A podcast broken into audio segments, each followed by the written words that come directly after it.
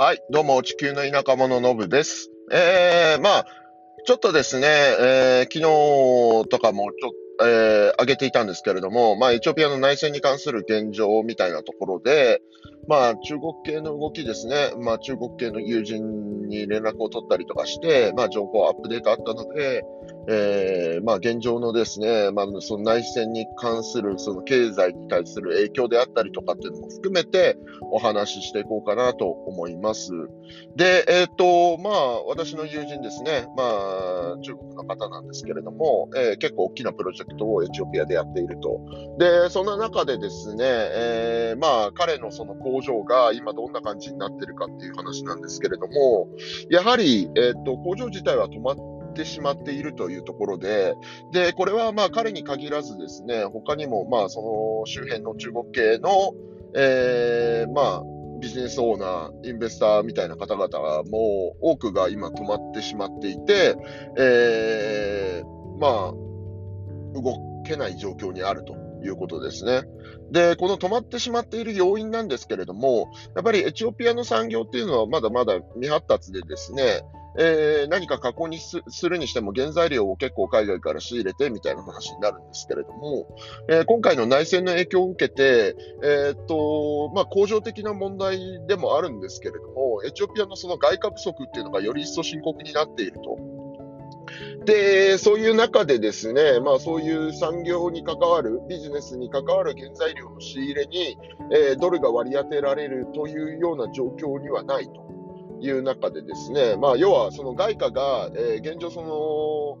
内戦になってしまっているので、内戦に対してですね、えーまあ、要は TPLF に対して、えー対抗するための武力を整えなければいけないと。で、装備を整えなければいけないというところで、外貨の多くがその武器弾薬の方に回ってしまっていて、えービジネスを進められる状況にはないというようなところになっていると。で、まあ彼の工場自体はですね、アディス郊外、まあ、えっ、と、州をまたいでオロミア州にあるんですけれども、まあそこにもですね、結構やっぱりその中国系の企業で、えっ、と、もともと北部に投資していた方々なんかが、えーまあ避難してきていると。で、彼の工場はキャパも大きいんですけれども、まあ、結構な人数ですね、彼の工場で今、寝泊まりをしていると。で、状況の改善を待っているみたいな話でした。で、まあ、昨日、えーまあ、訂正のところで挙げた中国政府の対応みたいなところで、一応エチオピアへの渡航を、えーやめるようにという勧告みたいなのが出てるみたいなんですけど、まあ、それはあっても、現状、その中国のその投資家の多くの方々が、えーまあ、アディスアベバないし、えーその周辺、まあ、そういう工場を持ってる人なら工場にステイしてたりとかするわけなんですけれども、なんでそんなことになってるかというと、まあ、ビジネス動いてないのにいいのかというような感じなんですけれども、えー実際にはですね、まあ、えーいくつか理由があって、そのそもそも中国に、えー、と便が飛んでないと。で、これは今回の内戦とは関係なく、まあ、コロナの影響でですね、そもそも、えー中国行きの、えーまあ、飛行機のですね、便数がかなり減っていると、エチオピアからの。で、そういった理由もあって、まあ、今まともに予約しようとすると、なんか半年先になっちゃうみたいな話を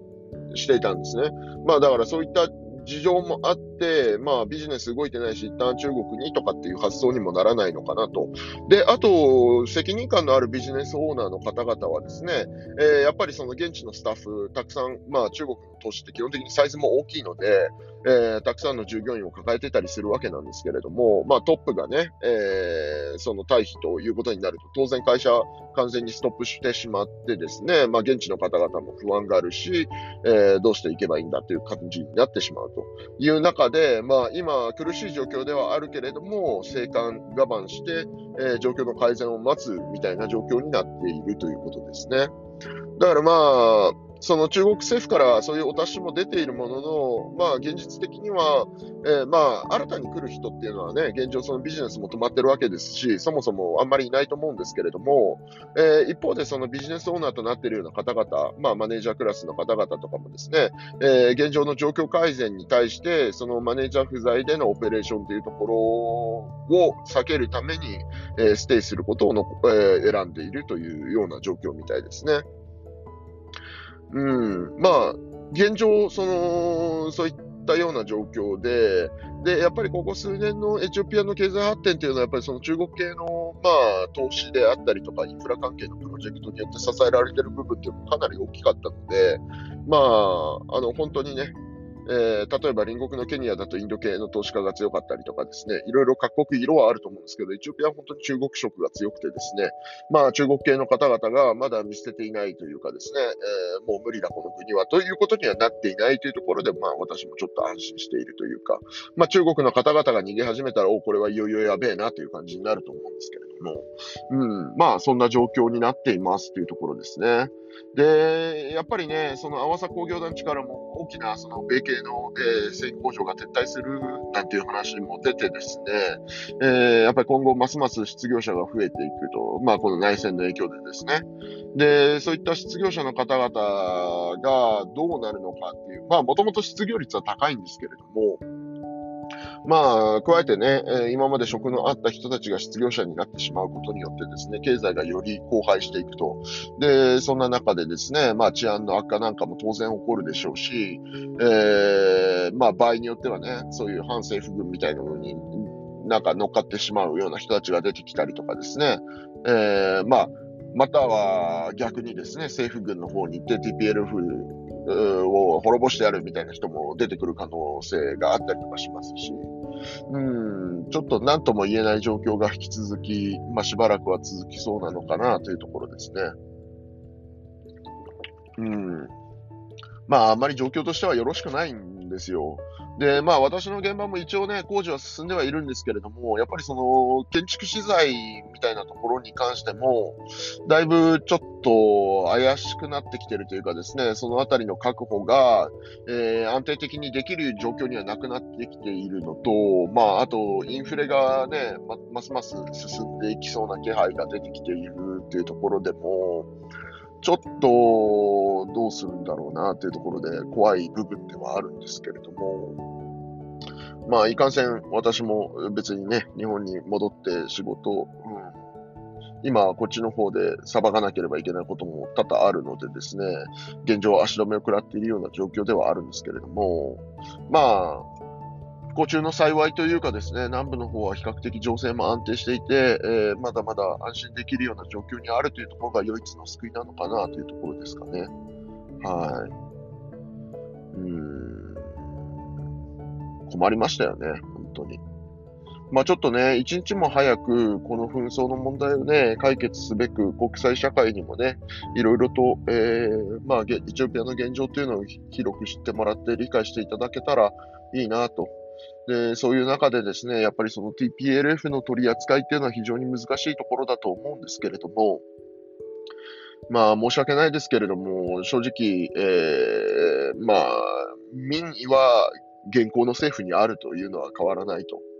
ただね、TPLF の方々もね、もともと、その、えー、まあ、社会主義体制というか、共産党時代みたいなところをですね、えー、やっつけたゲゲリラ戦のプロというかですね、そういう人たちで、ね、なおかつ、まあ、もともと軍の幹部にもね、えー、まあ、ティグレ人の、えー、コマンダーみたいな人たちが多かったようなので、まあ、連邦政府のやり方等も熟知しているんだろうなと思う一方で、なかなか、えー、選挙的にも芳しくないという中、今後の行方を、まあ、ただただ、こう、ね、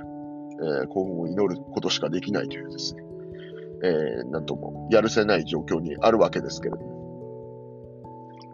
まあ自分のできることをね、淡々とやって、えー、まあいざこの内戦が解決した際にはですね、しっかりとスタートを切れるように、えー、準備はしておきたいなと思うところです。というところでしょうか。はい。ではまた。